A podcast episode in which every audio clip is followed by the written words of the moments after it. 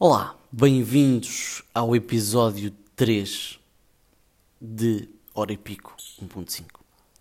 Tentando agora falar de coisas sérias. Lá está o pássaro. Como é que a minha infância teve um impacto positivo na compra de um produto e negativo na utilização? No fundo, tudo se resume a estupidez. Mas se quiseres continuar a ouvir, é contigo.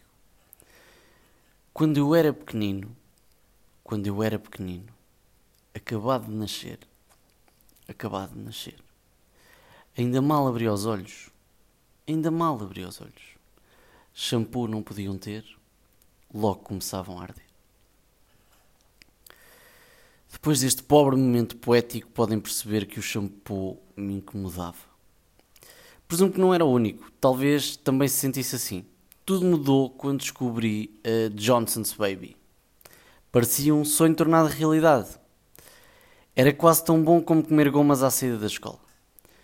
O alívio era sem dúvida maior. Claro que na altura não comprava shampoo, nem sabia bem de onde vinha. Talvez das vacas.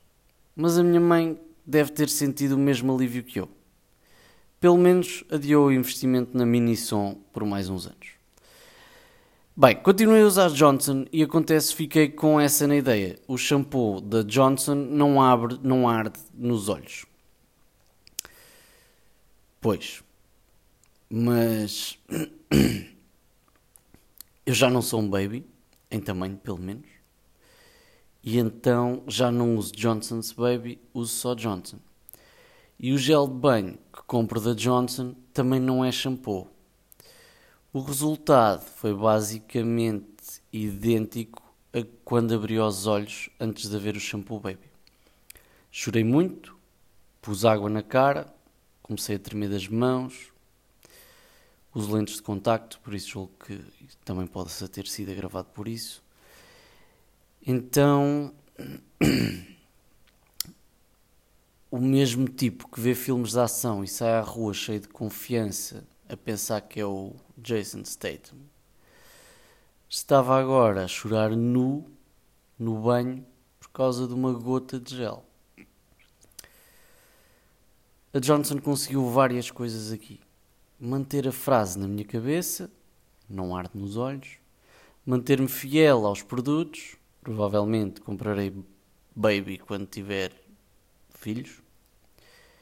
E por último, para recuperar alguma dignidade, vou obviamente culpar a Johnson, tornar um homem crescido numa criança chorona. E é isto. Obrigado a todos os que partilham a minha dor, mesmo que em silêncio, e até ao próximo episódio.